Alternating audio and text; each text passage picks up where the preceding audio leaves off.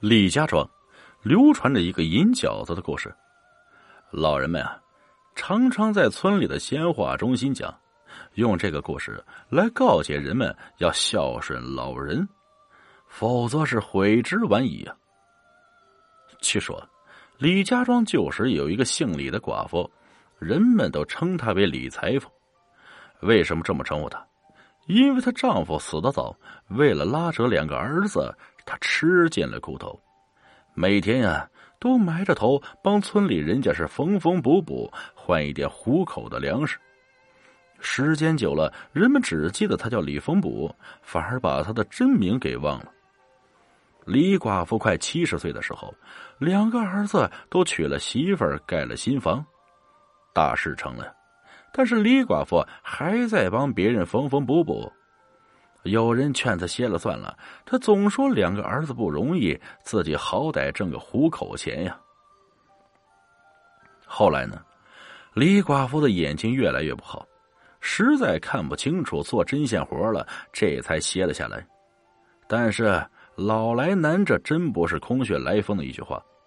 李寡妇刚不能干活了，两个儿子就开始扯皮。大儿子嫌二儿子不管老娘。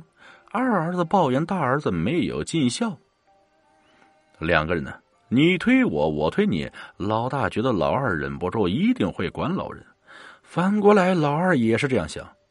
于是呢，李寡妇这么大年纪的人竟然无处容身，只好暂时住到了村外一间破旧的洞窑中。村外有一个小小的道观，道观里面呢。有一个年纪很大的道姑独居，这道姑看李寡妇十分可怜，就把李寡妇接到了道观之中，给自己作伴。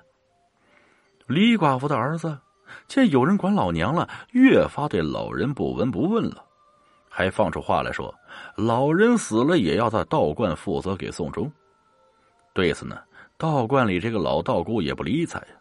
他自己喝稀的就给李寡妇喝稀的，自己喝稠的就给李寡妇喝稠的，这样和李寡妇相依为命，一起过了三四年。有一天，道姑突然对李寡妇说：“老姐姐，我在这修行的期限已经到了，你也要做做准备了。我俩也算前世有缘，你还有什么未了的心愿吗？如果有，说出来，我可以帮帮你。”李寡妇听出了道姑的话外之意，知道两人都不久于人世了，止不住泪如雨下。他对道姑说：“这我在这世上已无牵无挂，但就是放不下我的两个孩子。我希望他们日子能过得好一点啊。”道姑叹了一口气说：“如果自己不积德行善，没有那个父命，谁也帮不了他们。但是看在老姐姐您的面子上，我愿意试试。”说完呢，对李寡妇交代了一番。交代完之后，这道姑就收拾东西进山去了，自此了无音讯。这也是后话。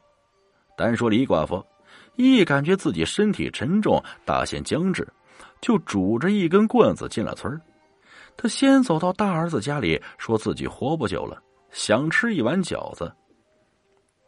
大儿子呢，害怕老娘死在自己家里，要自己花钱埋。就和老婆将他轰了出去。李寡妇又来到二儿子门口，想要一碗饺子吃，谁知二儿子更凶狠，一听是老娘的声音，门都不愿意开呀。李寡妇伤心不已，坐在大路上哭泣起来。随后呢，二儿子的邻居看不下了，就把老人接到自己家里，收了东西给他包饺子。老人感动的是老泪纵横，洗了洗手啊。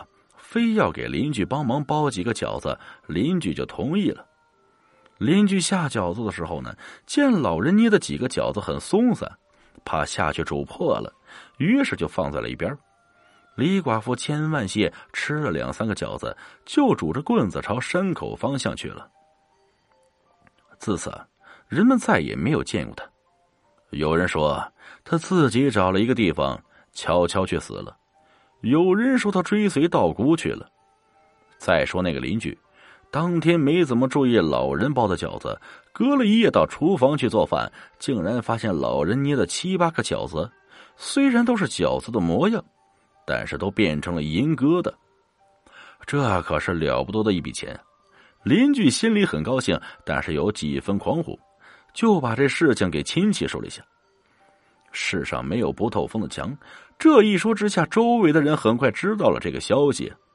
李寡妇的两个儿子也听到了这个消息，于是堵在邻居门上讨要银子。邻居没有办法，就分了一半给这两兄弟。谁知道这两个不孝子一拿回家，这银疙瘩就变成了虫疙瘩。跳蚤臭虫满口袋乱爬，根本就没有了银子的影子。两人不甘心啊，再去邻居门上耍泼讨要，谁知道路边突然窜出一只野狗，将他们两人咬的是哭爹喊娘，再也不敢来了。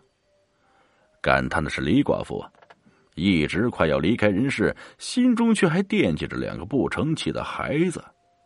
看来呀，自己没有积下福报。银子也会变成虫子。